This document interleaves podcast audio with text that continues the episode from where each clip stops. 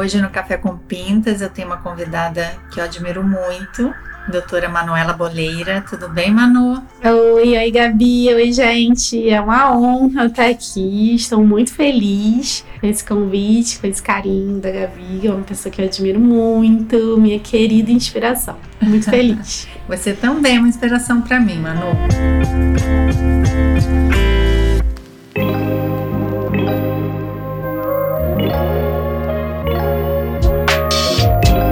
Tema de hoje é a paixão pela dermatoscopia. Que eu acho que isso nos une, né? Que acho que somos duas dermoscopy lovers, né? Isso. Como tantos aí no mundo e isso faz muita diferença no nosso dia a dia, né? Porque a gente hum. tem esse desafio que é tentar achar o câncer de pele o mais rápido possível, mesmo não sendo a queixa do paciente. Então, por isso, independente da queixa, a gente examina o paciente inteiro, a busca, né, de algum sinal, de alguma pinta suspeita, e aí a gente usa esse recurso que nos apaixonou, que é o dermatoscópio, tanto manual quanto digital, para a gente poder, né, assim, documentar aquela lesão, poder interpretar aqueles achados daquela pinta, nos aumentos que a gente consegue, né, no manual em 10 vezes, no digital de 20 a 120 vezes, mas na verdade no digital a gente usa mais 20 vezes mesmo, né? Às vezes aumenta para 40 e 50 para ver um detalhezinho de vaso. Hum. Mas o mais importante é essa nossa nosso desejo, né, Manu, de não deixar passar uma lesão,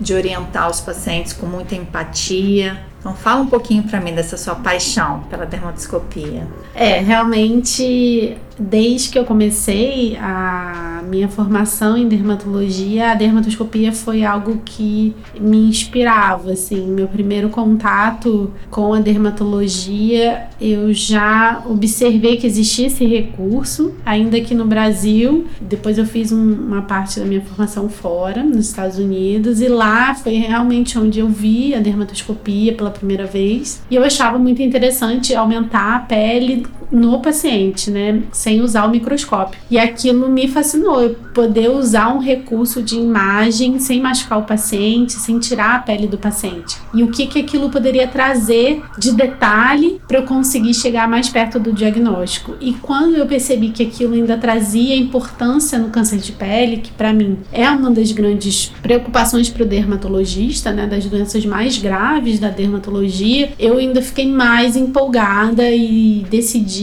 ali mesmo na minha formação que eu queria seguir. Então, dermatoscopia, que eu queria me aprofundar, que eu queria ser boa naquilo. Então, comprei meu dermatoscópio, o DL100, né? Aquele bem pequenininho que eu chamava de sabonetim. Uhum. E foi aquele que eu, foi assim, meu primeiro dermatoscópio eu já queria usar em tudo, já queria ver todos os sinais e assim foi. E foi realmente amor à primeira vista que a dermatoscopia entrou, assim, para mim como realmente uma forma de fazer diferença. Eu acho que é isso, né? E eu acho que a gente trazer isso para o nosso dia a dia, como você falou. Então, o paciente chega com uma outra queixa, você tirar a roupa do paciente, examinar o paciente, o paciente se sente apreciado, se sente cuidado. Hoje mesmo recebi esse elogio da paciente: Ah, doutora, é por isso que eu gosto de você. Porque eu venho aqui com um negocinho, você já tira minha roupa, você já me examina. Minha paciente falou isso para mim hoje. Então, esse cuidado a mais, que é esse impulso da dermatoscopia de você querer examinar o paciente como um todo, é, eu me sinto uma privilegiada de ter esse impulso automático de querer examinar o paciente como um todo,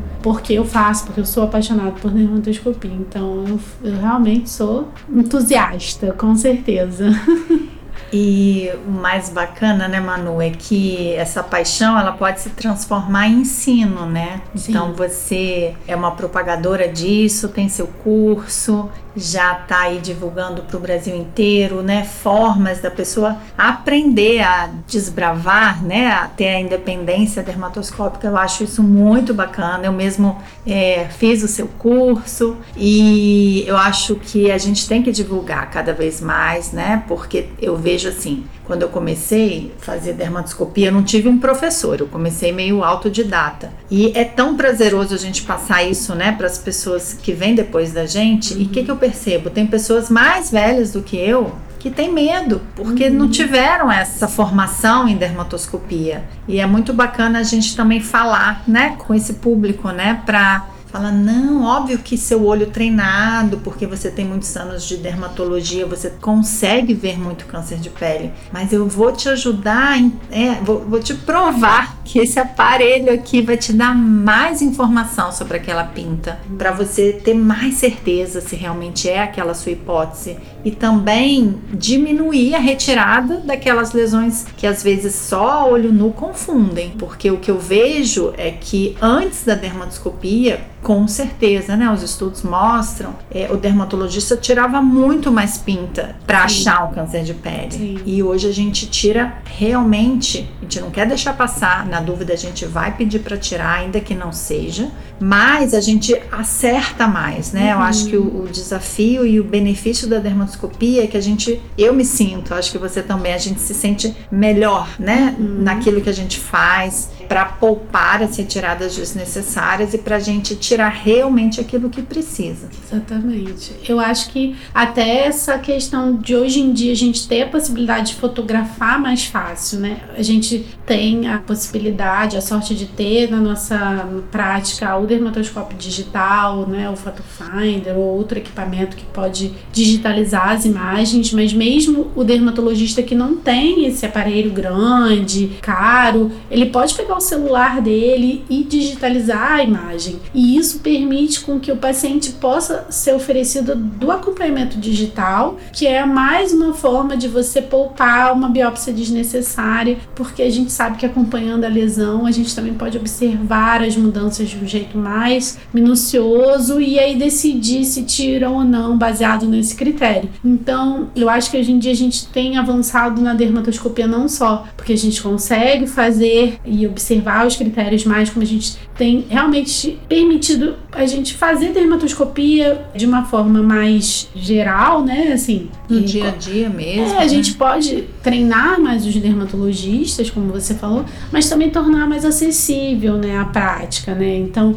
até inclusive da dermatoscopia digital, né? E essa coisa de ensinar e ensinar várias pessoas diferentes é muito legal, né? A gente tem a oportunidade de ver um residente e poder despertar esse interesse da oncologia cutânea, da dermatoscopia em quem está começando, que vai estar tá escolhendo aquele nicho da dermatologia que vai se interessar mais. E a gente também pode permitir que um colega que estava ali naquele dia a dia automático recupere o interesse por algo novo, algo que possa mudar novamente a sua prática, possa trazer um outro ponto de vista. Eu percebo muito isso me relacionando com várias pessoas que eu tive oportunidade durante esses, esses cursos aí online. Eu tive essa oportunidade de me conectar com algumas pessoas que acabaram mudando é, o ponto de vista no dia a dia do Isso foi muito legal. Então, Nunca é tarde para um colega realmente começar a adotar uma outra forma de examinar o paciente, sabendo que aquilo pode trazer um benefício para ele, para o paciente, né? Então é muito legal ver como que a dermatoscopia tem esse impacto.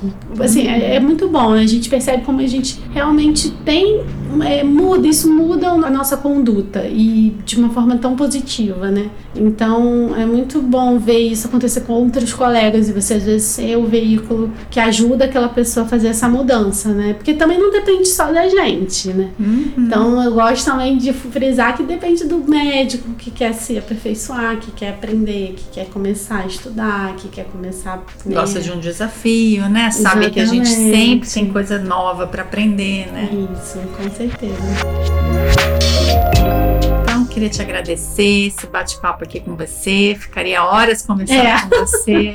É, é muito bom. E parabéns pelo seu trabalho. Uma querida que eu admiro muito. Tudo de bom para você, tá? Obrigada novamente por estar aqui. E até a próxima, né, Gabi? Um Muito beijo.